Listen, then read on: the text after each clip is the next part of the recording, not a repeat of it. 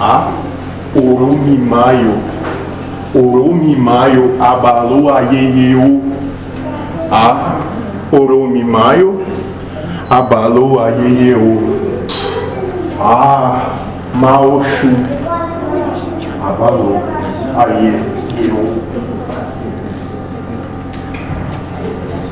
Parece que vossas energias de criação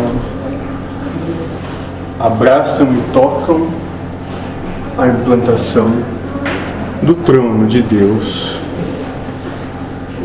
no ar.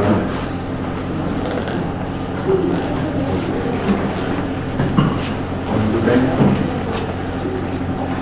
Já que fomos beijados por Oxum, agradecemos a presença deles.